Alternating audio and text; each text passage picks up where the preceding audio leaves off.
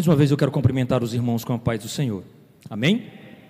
Eu queria que você mantivesse sua Bíblia aberta, o texto que a gente leu, Mateus capítulo 5. A nossa intenção, irmãos, é pregar uma série de mensagens sobre o Sermão da Montanha. O Sermão da Montanha é um sermão muito conhecido e ele, ele se encontra nos capítulos de 5 a 7 do Evangelho segundo escreveu Mateus. E esse estudo ele é muito profundo porque ele acaba falando sobre algumas verdades sobre a vida do cristão. O texto lido diz o seguinte, Mateus 5, 1 ao 2: Ao ver as multidões, Jesus subiu ao monte. Ele se assentou e os seus discípulos se aproximaram dele. Então ele passou a ensiná-los. Aí Jesus disse. Logo em seguida, nos versículos 3 aí em diante, começa uma série de bem-aventuranças, que é o propósito a gente estudar isso na próxima mensagem que eu estiver pregando. Veja bem, qual é a minha intenção nesta noite? É saber que sermão é este. O que, significa esse texto todo? Sermão da Montanha. A maioria dos estudiosos existem livros sobre esta parte da Bíblia Sagrada, sobre esses, esses capítulos 3, 5, 6 e 7 do Evangelho de Mateus. Sem dúvida, irmãos, é a parte mais conhecida do discurso de Jesus. No entanto, não tenho dúvidas que é a menos compreendida e, sem dúvida alguma, é a menos praticada. Ou seja, muitos conhecem o texto do Sermão do Monte, conhecem o texto do, da, que está ali escrito, a letra, mas poucos compreendem esse texto e é os que compreendem, muitos poucos ainda praticam o que Jesus disse. Sem dúvida alguma, irmãos, esse texto é aquilo que mais se aproxima de uma declaração ou de um manifesto dito pelo próprio Senhor Jesus Cristo. Essas palavras, segundo o evangelista Mateus, são as próprias palavras de Cristo. Cristo declarou isso. De modo que ali Jesus está dizendo que é que ele quer que os seus discípulos sejam e o que eles esperam que os seus discípulos façam. Ou seja, esse texto aqui, essa declaração de Jesus, é uma declaração sobre como é que um discípulo de Jesus deve agir, deve se portar, deve andar. Eu não tenho dúvida alguma que aqui Cristo apresenta uma contracultura. O que a gente precisa definir nesta noite é a cultura é aquilo que o povo se acostumou a fazer, é aquilo que o povo faz tradicionalmente, é aquilo que virou hábito na vida das pessoas. Um exemplo disso é: nós somos piripirienses, a maioria de nós, e nós estamos inseridos numa festa religiosa tradicional de uma outra igreja. E todo o período desse ano, tudo para em função disso. Então, é uma cultura que se estabeleceu na cidade, só para a gente ter um exemplo. O fato é que aqui Cristo olha todo aquele cenário, mas que cenário era esse? Que cenário era que Cristo estava visualizando para ele apresentar esse manifesto, essas declarações poderosas? Deixa eu te contextualizar. Cada geração que passa, geralmente ela não se dá muito bem com aquilo que herdou. Ou seja, muito provavelmente os nossos filhos vão olhar para o mundo que eles receberam de nós e vão se queixar, dizer, olha, fizeram coisas erradas demais, vamos corrigir. Então, geralmente uma geração que passa para outra vai tentando acertar os erros da geração anterior. Mas hoje, especificamente, nós estamos lidando com uma sociedade, irmãos, que está perdida. Se você procurar entender, a maioria das pessoas à sua volta são pessoas que estão buscando significado, buscando ser alguém, buscando se identificar com algo. São pessoas que, boa parte delas, fazem uso de drogas. Você sai no mundo aí fora, você vai ver pessoas explorando o sexo à torta e à direita, buscando entretenimento à vontade pessoas dependentes de redes sociais, pessoas dependentes de futilidades. A maioria das pessoas estão em busca de coisas que não precisam, mas se você perguntar para ela se o que ela deseja é essencial para ela, muito provavelmente ela daria a vida para ter aquilo. Hoje você vê a maioria dos jovens que não conhecem a Deus totalmente viciado em redes sociais, ao ponto de passar horas e horas consumindo o conteúdo que é produzido ali. Se você abrir um Instagram, uma rede social bastante famosa, você vai ver que a maioria das pessoas estão fazendo o que a gente chama de reels, que seriam uns vídeos muito curtos, dançando. Todo mundo praticamente faz vídeo dançando. E você pega e olha assim, mas por quê? Porque aquilo dá visualização e gera dinheiro. As pessoas não dançam simplesmente por dançar, mas porque tem quem consuma aquelas vídeos. Quanto mais ela dança e se a letra for mais indecorosa, se fizer humilhação, se falar, fizer apologia ou alguma conotação sexual, aí é que tem views mesmo. Aí é que tem pessoas que visualizam. E chega até a usar uma expressão de redes sociais chamada de viralizou. Ou seja, todo mundo está consumindo aquele tipo de conteúdo. Então nós estamos diante de uma sociedade perdida. Muitos estão buscando desesperadamente dinheiro e poder. Outros estão buscando satisfação espiritual e emocional. Veja bem, há um tempo atrás, a coisa mais difícil que a gente enfrentava era chamar alguém para se associar a uma igreja. O evangelho era muito mal visto, irmãos. E eu quero dizer para você que o cenário mudou muito. A maioria das pessoas não tem problema nenhum com o evangelho. Eles só não querem cumprir o que o evangelho diz. Se você chamar qualquer um dos seus conhecidos, eles vão até a igreja. Eles assistem um culto sem problema nenhum. Se você mandar um link de um culto, vai ter amigos seus que vai botar até aquele sinalzinho de amém, bater palma. Só que ele vai virar as costas e vai seguir a vida dele. Porque ele ama ouvir a palavra, olha, Deus vai te abençoar, Deus pode mudar a tua história, mas ele não quer um compromisso com Cristo, ele quer a bênção que o evangelho pode trazer para ele. Então, essas almas perdidas estão batendo na porta da igreja. E qual é o problema, irmão Adonias? Se o pecador está querendo Jesus, está ótimo, não está? Estaria. Se a igreja estivesse se portando como igreja. O grande problema é que a igreja, em alguns aspectos, começou a internalizar os conceitos do mundo. E em alguns lugares, a igreja se parece mais com o mundo do que com a igreja. Então o mundo está perdido, desejando o um encontro com Cristo, vai até a igreja e não encontra Cristo. Encontram pessoas dizendo que elas vão que o que importa é ser feliz, que o que importa é que Jesus ama ela e que não falam absolutamente nada contra o pecado.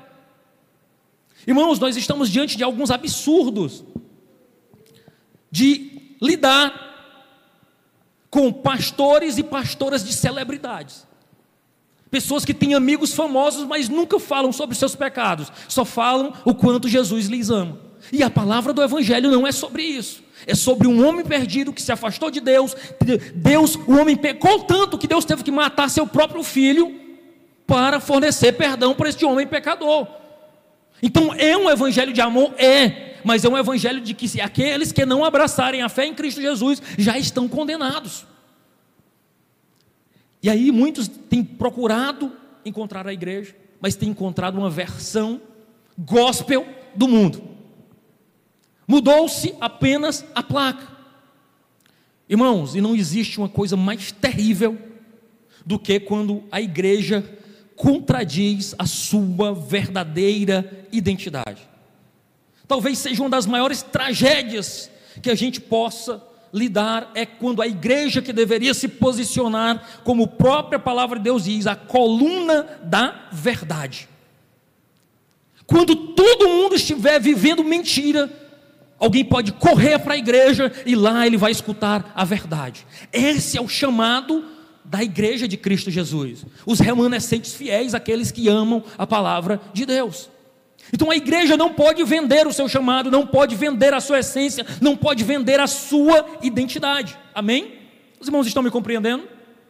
Glória a Deus. Então vamos adiante. Ou seja, a igreja possui um propósito. E o propósito eterno, histórico de Deus, é que um Deus soberano chamou para si um povo exclusivo. Irmãos, servir a Deus é um aspecto de exclusividade. Porque a própria palavra de Deus diz que Deus chamou um povo zeloso e de boas obras, ou seja, não é qualquer pessoa. Quando Pedro fala sobre isso, ele diz: Ó, vós sois sacerdócio real, nação eleita, povo adquirido.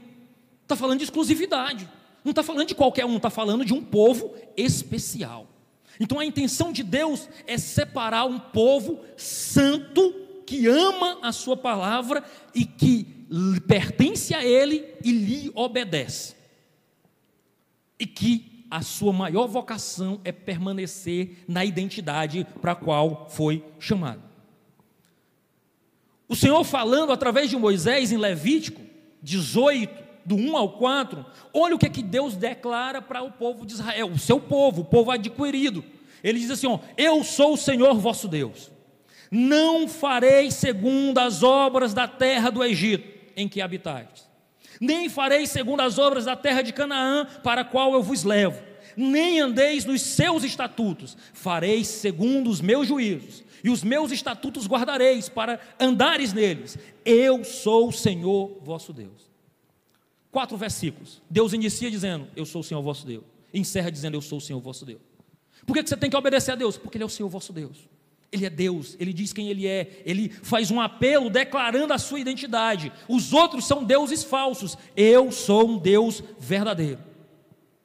Então a intenção de Deus é provocar nos seus filhos uma conduta diferenciada.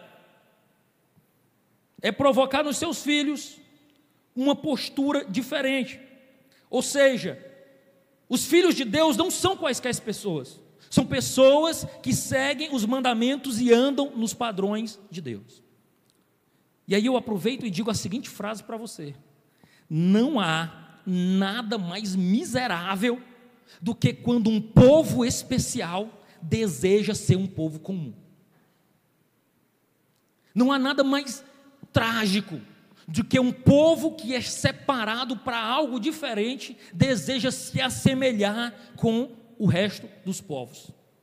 E foi isso que aconteceu com Israel. Nos séculos seguintes, o povo cada vez mais se afastou de Deus, se esquecendo que eles eram um povo singular, um povo único, e desejando se misturar com as nações e aprender as práticas das nações ao seu redor. De modo que chega um determinado momento, você vai ler isso em Samuel, no livro de Samuel, do profeta Samuel, que o povo chama Samuel e diz: Olha, Samuel, nós queremos um rei. Olha aqui, o irmão está pedindo para que eu lance, leia um texto aqui dizendo assim: no início, a igreja era uma comunidade de homens e mulheres centradas em Cristo vivo. Então a igreja mudou-se para a Grécia, onde se tornou uma filosofia. Em seguida mudou-se para Roma, onde se tornou uma instituição. De modo, mudou-se para a Europa, onde se tornou uma cultura. E por fim, mudou-se para o continente americano, onde se tornou uma empresa. Que trágico. Charles Single. Texto de Charles Single. O irmão Gilberto me auxilia aqui nesta noite falando sobre isso. Mas, em cima de tudo que ele está falando, veja, o povo se distanciou. O povo chega para Samuel e diz: Olha, Samuel, nós queremos um rei. E Samuel diz: Por que vocês querem um rei? A resposta deles foi a seguinte: Porque as outras nações possuem um rei. O povo exclusivo desejando ter e ser, se parecer com as outras nações. Samuel corre para Deus e diz: Deus, o povo me rejeitou. E Deus disse: Não, Samuel. Porque Samuel se considerava um líder, um profeta ali naquela ocasião, liderava o povo de Israel naquele contexto. Então ele pensou: o povo está me rejeitando. Aí Deus disse: Samuel, o povo não está te rejeitando, o povo está rejeitando a mim. Eles que não me querem, porque era uma teocracia, mas agora eles desejavam ser governados como as outras nações eram, por um rei humano. Renunciaram à exclusividade. Esse é o contexto que o povo de Israel está vivendo, quando Jesus surge e nesse cenário ele se senta num monte e faz algumas declarações poderosas. Essas declarações estão no Evangelho de Mateus. Quando ele inicia o seu ministério público, logo após ser batizado, seguir para o deserto, ser tentado, e aí em seguida ele senta com essas multidões, no capítulo 5 do Evangelho de Mateus, e começa a fazer declarações. Essas declarações são declarações poderosas, porque ali ele estava fazendo um manifesto de um rei. Jesus se assenta ali numa posição de mestre. E ali ele declara e ele marca a cultura e a essência do reino dele. Ele começa a declarar palavras dizendo: Olha, o reino que vocês tinham era esse, mas agora nasce um reino que é diferente. E esse reino que surgia no meio da história bradava: Arrependei-vos, porque está próximo o reino dos céus. O sermão do monte, irmãos, ele descreve arrependimento, e a palavra para isso é metanoia, ou seja, uma mudança na mente. E retidão, ou seja, um reino de arrependimento e retidão. O Sermão do Monte ele descreve como seria a vida em comunidade quando se está debaixo do governo do reino dos céus. A ideia do manifesto de Cristo era: se vocês me aceitarem como o rei de vocês, vocês viverão de acordo com estas palavras que eu estou declarando. Que sermão é esse? É isso que eu estou falando para vocês. É um sermão poderoso. É um sermão que mostrava que aqueles que estão sob o governo de Deus têm suas vidas transformadas. Eles passam a ser diferentes. O verdadeiro discípulo vivia uma vida inteiramente diferente. Ele vivia para a glória de Deus, com um padrão de conduta não das pessoas que o cercavam mas seguindo o padrão do reino dos céus. Irmão, ser crente em Jesus não é ser influenciado pelo que o mundo está lhe ditando. Nós vivemos naquilo que nós chamamos de contracultura. O crente vive na contramão do mundo. Se o mundo aprova algo, nós estamos na contramão daquilo. Porque nós fomos chamados para não nos assemelhar ao povo da terra, como diz Mateus 6:8, que talvez seja o texto-chave do Sermão da Montanha, Mateus 6:8, que diz assim: "Não vos assemelheis, pois a eles". Todo cristão, irmãos, deveria baradar com esta palavra no seu coração toda vez que você desejar aquilo que o mundo oferece, toda vez que você desejar aqueles que não aquilo que aqueles que não conhecem a Deus têm, possuem ou fazem, devem bradar no seu coração através do Espírito, dizendo: Não vos assemelheis a eles. Você é exclusivo, você foi chamado para algo maior e melhor.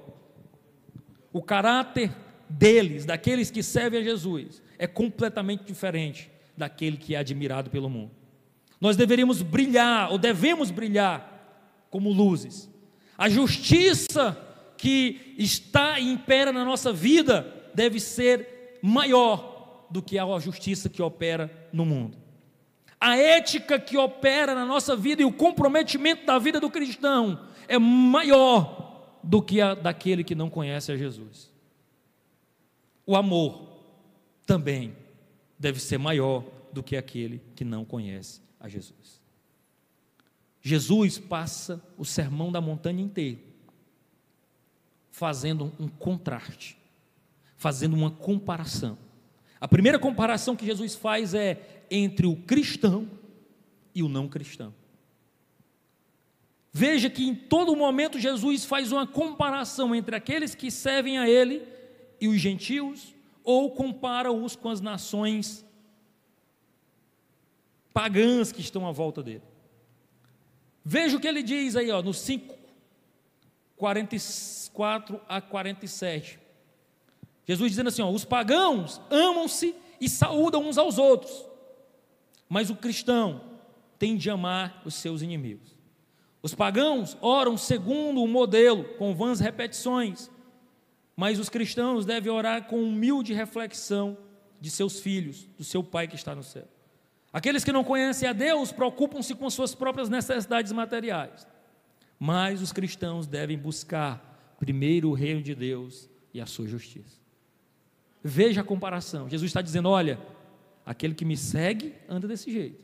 O que está no mundo vive assim. Mas aquele que me abraça e diz que eu sou o seu Senhor, vive de outro modo. Mas Jesus não só compara os seus discípulos com aqueles que são gentios, que não são de Israel, ele também compara com os que são de Israel. Ele usa frequentemente a figura do escriba e do fariseu. Dois grupos distintos. Uns doutores da lei. Os escribas eram especialistas, eram copistas. Eles que escreviam a lei. Eram homens letrados tinham uma boa formação teológica. Os fariseus, apesar de ser uma seita da época, era a seita popular da época, eles serem muito rígidos na doutrina, não eram tão teólogos assim. Eles tinham mais devoção do que uma teologia boa. Então Jesus está comparando e dizendo: olha, o crente ou cristão não tem a sua ética, a sua moral variável ou modificada como a dos escribas que dependendo do vento eles creem de um modo, eles vivem de um modo. E também não tem a sua devoção cristã, como a hipocrisia praticada pelos fariseus. Note que até eu acho que na, na, na sexta passada o irmão Gilberto lembrou-nos que os fariseus eram sinônimos de pessoas falsas, que tinham uma hipocrisia atrelada a eles. Inclusive adotou-se essa conotação com o tempo porque eles eram homens, como o próprio Jesus diz, que eles ficavam orando em pé nas esquinas para dizerem que eram religiosos, que oravam mais do que os outros. Eles tinham esse aspecto de demonstrar uma religiosidade pública.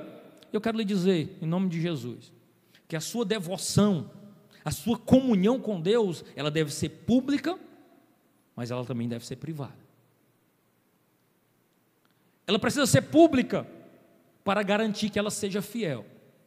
É a luz da igreja que, quando você apresenta a sua devoção a Deus, a seu modo de declarar-se a Deus, quando você faz isso em comunidade, a comunidade pode lhe observar e dizer: ah, não, está de acordo com o que a Bíblia diz.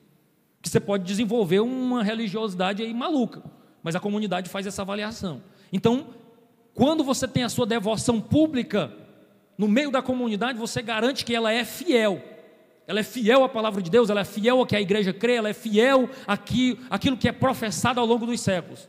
Mas ela precisa também ser privada para garantir que ela seja genuína, que ela seja verdadeira. É assim que Jesus pega e diz: Olha, ao orares, entra no teu quarto, fecha a tua porta e fala com teu pai em secreto. Tem Deus, você não vai mudar o seu tom de voz. Você não vai usar palavras bonitas para dizer quanto que Jesus é maravilhoso. Você não vai ah, usar uma expressão fora do normal, sozinho com Jesus, você está nu diante dele.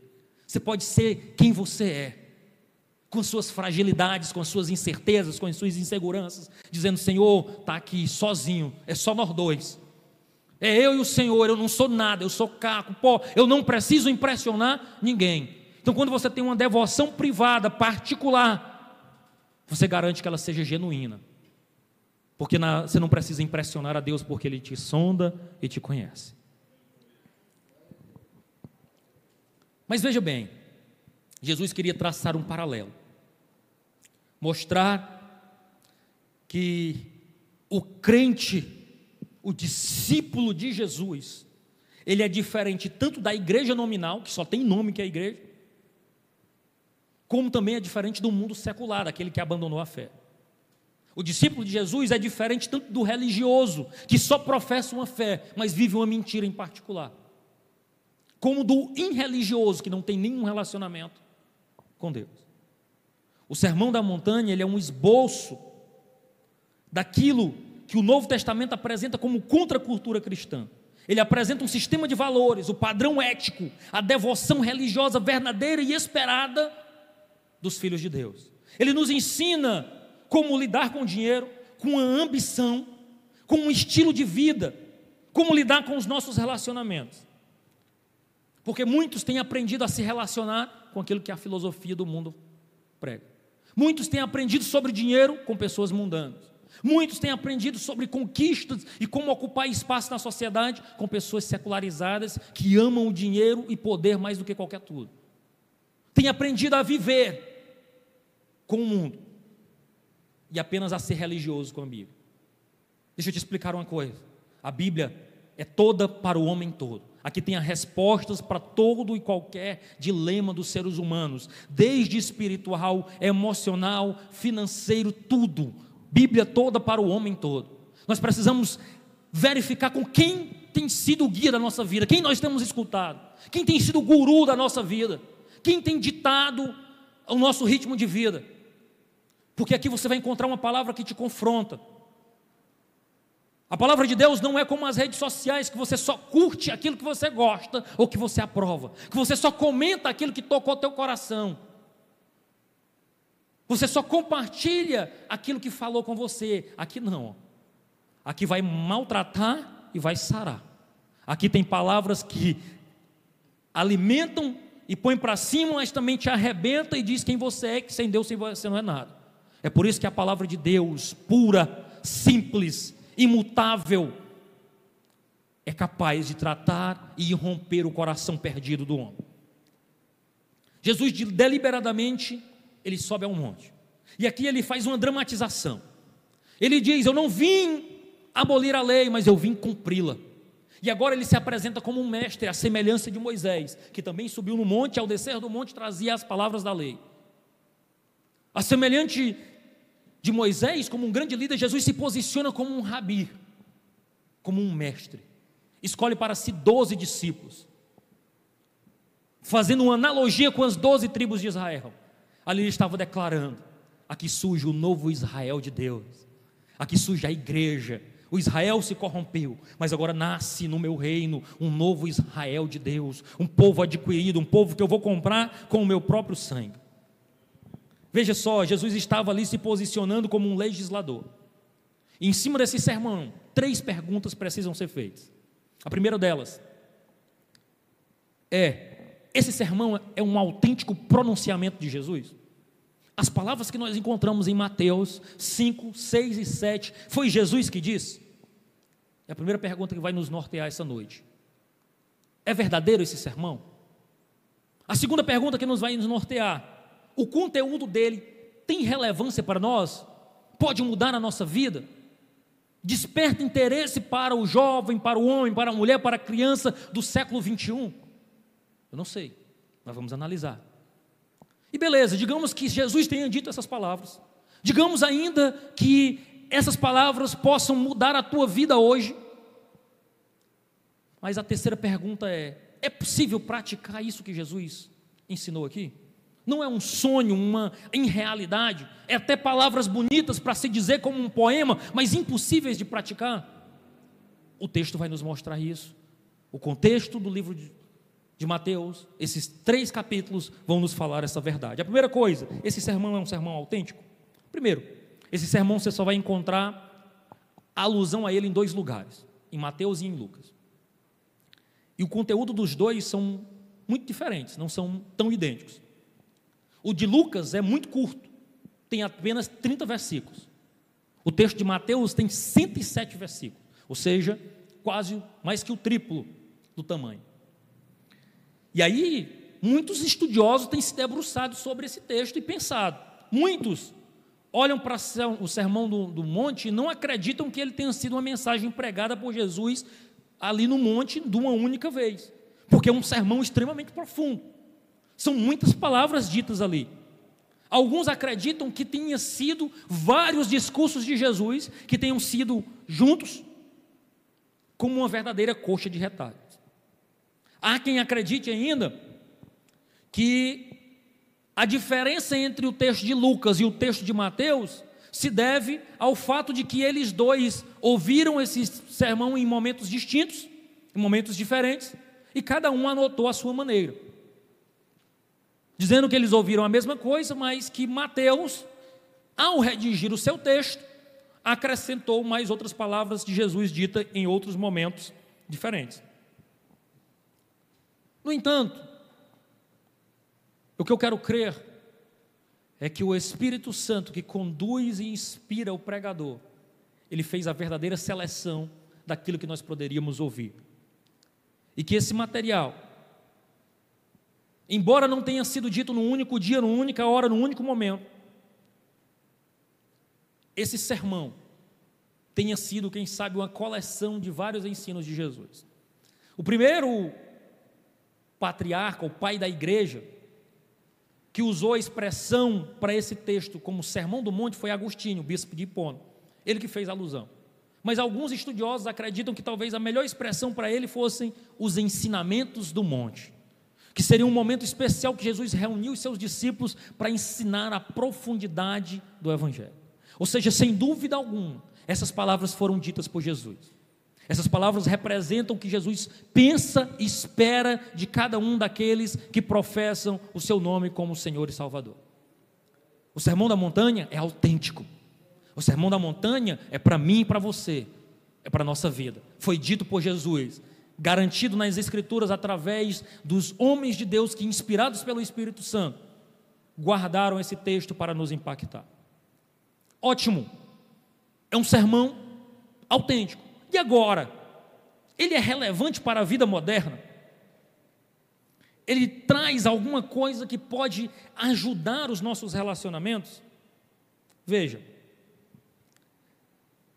nós vemos aqui Jesus na arena pública, um homem perfeito, se relacionando com o próximo, sendo perseguido, mas agindo como sal, como luz. Jesus era um patrocinador da paz, era um homem admirado e servido por muitos, é um homem que dividiu a história, trabalhou para a expansão incansavelmente do reino de Deus. Jesus não disse palavras para outros cumprirem, ele se esmerou para cumprir cada palavra dita por ele. Você pode analisar as escrituras, o Jesus histórico e o Jesus bíblico, você vai ver que mesmo aqueles que não creem em Jesus como Salvador o admiram como profeta, porque ele foi um homem impecável, um homem reto. Então Jesus não fez um sermão dizendo assim: ó, faça o que eu digo, mas não faça o que eu faço. Cada palavra dita para ele, por ele, ele mesmo se esmerou para cumpri-las. Então são palavras do próprio Senhor Jesus. E ele prossegue o texto, nos mostrando pelo menos quatro formas como o cristão age. Primeiro, a influência do cristão. Logo nos textos seguintes, ou mesmo no primeiro momento, ele vai falar não da influência, mas do caráter do cristão. Eu li com vocês o capítulo 5, versos 1 e 2. Do verso 3 ao verso 12, Jesus vai falar sobre as bem-aventuranças, oito sinais, oito características da conduta do cristão, que aos, ao praticarmos, nós somos bênção na vida daqueles que estão próximos a nós. Jesus fala nos versos seguintes, de 13 a 16, sobre a influência do cristão. Nesse texto, ele fala que o cristão se assemelha a sal e luz. Que o cristão, ele tem uma influência poderosa e usa metáforas, usa elementos conhecidos dos seus ouvintes. É absolutamente notável que qualquer pessoa consegue distinguir aonde tem sal e aonde não tem um sal. Se eu botar esse copo de água aqui, botar uns farelinhos de sal e disser, presbítero Gilberto, prove bem aqui e diga se essa água está beleza. Na hora que ele beber, se tiver sal, ele está salgado. Ou seja, onde o sal está, ele faz o quê? A diferença. Se nós apagarmos aquele disjuntor aqui, fica tudo no escuro. Mas se eu erguer uma luz de um celular, ou até mesmo o LED desta caixa de som, é possível a gente identificar um ao outro, porque aonde a luz está, tem diferença. Jesus ensina no Sermão da Montanha dizendo: o cristão tem uma influência ímpar, ele é a diferença onde ele estiver. Louvado seja o nome do Senhor. Nos versos 17 a 48, Jesus fala sobre a justiça do cristão. E ele diz que a justiça do cristão é melhor do que a do ímpio. E ele usa exemplos como o homicídio, como o adultério, como o divórcio, como o juramento, como a vingança e até mesmo o amor. E para cada uma delas ele diz assim: Ouviste o que foi dito? O que, é que ele estava dizendo? Você sabe o que é que fazem por aí, o que o povo faz? Pois eu vos digo que vocês devem fazer assim. Jesus olha para a cultura da sua época e diz: Olha, o cara se aproxima de outro e o mata. E ele o mata com uma faca, com um pau, com alguma coisa, ele vai lá e mata. E isso a justiça considera homicídio. Ele diz assim: é assim que o povo age.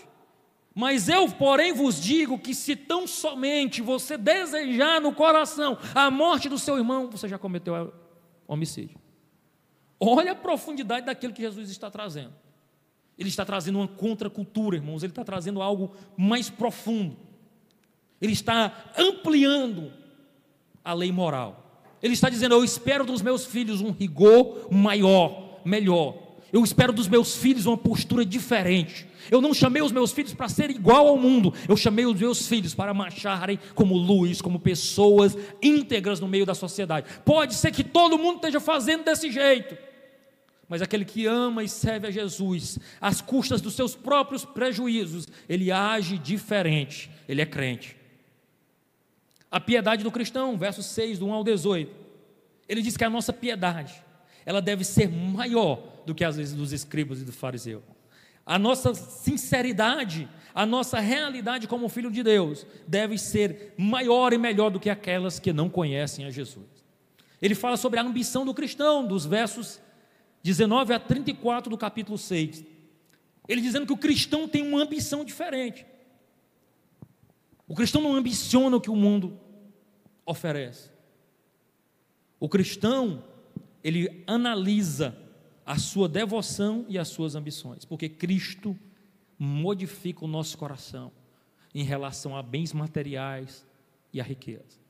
Eu quero dizer para você que o crente que vive escravo de mamon, ele precisa se converter urgentemente. Porque nós não fomos chamados para sermos escravizados pelo dinheiro pelaquilo que o dinheiro pode oferecer.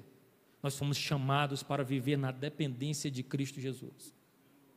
Se você vive desesperadamente em busca de recursos financeiros, ao ponto de negligenciar até mesmo uma vida em família, uma vida em comunidade de fé, reveja o seu compromisso com Cristo urgentemente e peça para Deus lhe libertar disso.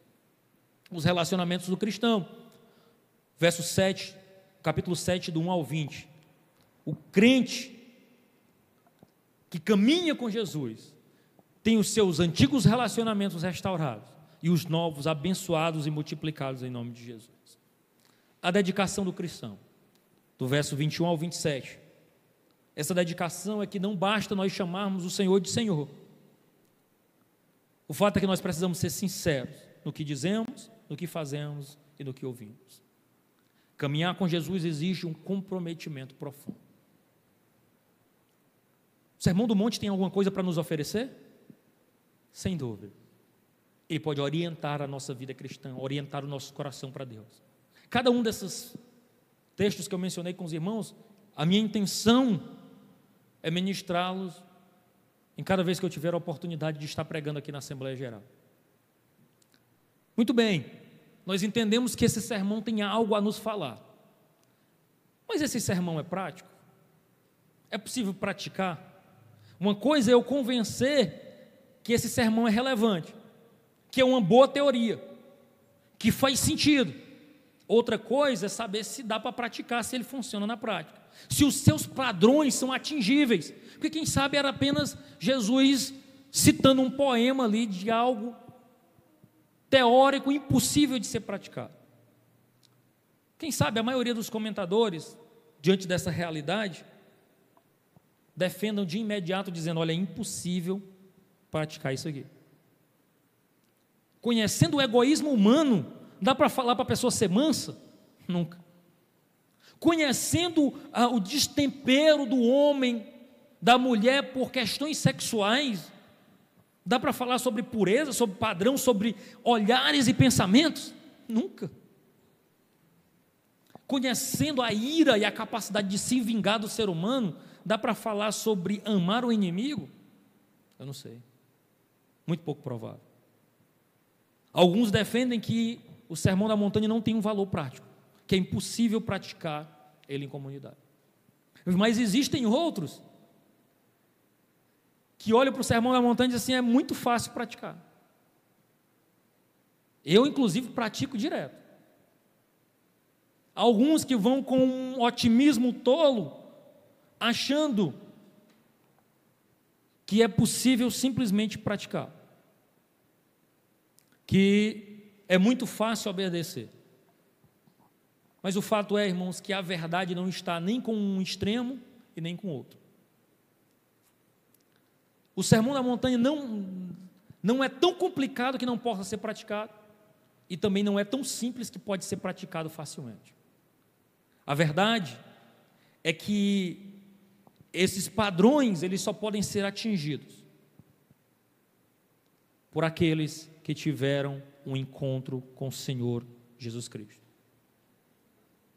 O sermão da montanha, ele é praticado por aqueles que nasceram de novo e tiveram seus corações transformados. A declaração do sermão do monte não era para todas as multidões, mas era especialmente para os discípulos que já tiveram feito uma aliança com Cristo. Praticar aquilo que é exigido na palavra de Deus é para aqueles que desejam verdadeiramente se relacionar com Jesus e que têm o seu espírito como auxiliador. Jesus aqui, ele coloca essas palavras com o propósito de dizer: olha, não é qualquer um que consegue atingir isso que eu estou falando, mas os meus filhos Aqueles que abraçaram um relacionamento, eles tiveram seu coração transformado. Aquilo que o mundo seduz, aquilo que seduz aqueles que não conhecem a Jesus, já não seduz aqueles que caminham com Jesus. O coração nos prazeres, das riquezas, naquilo que o mundo oferece, daqueles que não conhecem a Jesus, não é o mesmo coração transformado por aqueles que já conhecem a Jesus. Jesus, ao entrar na nossa vida, ele produz um novo nascimento. Ele produz uma transformação de vida. Então, ao se aproximarmos desse texto, nós não podemos ir com um otimismo tolo e nem com um desespero total.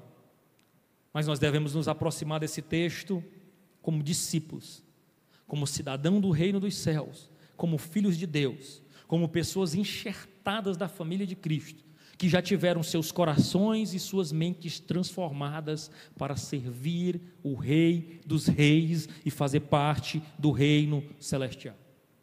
O Sermão da Montanha, irmãos, ele é um status de privilegiado. Obedecer a Cristo aqui é um privilégio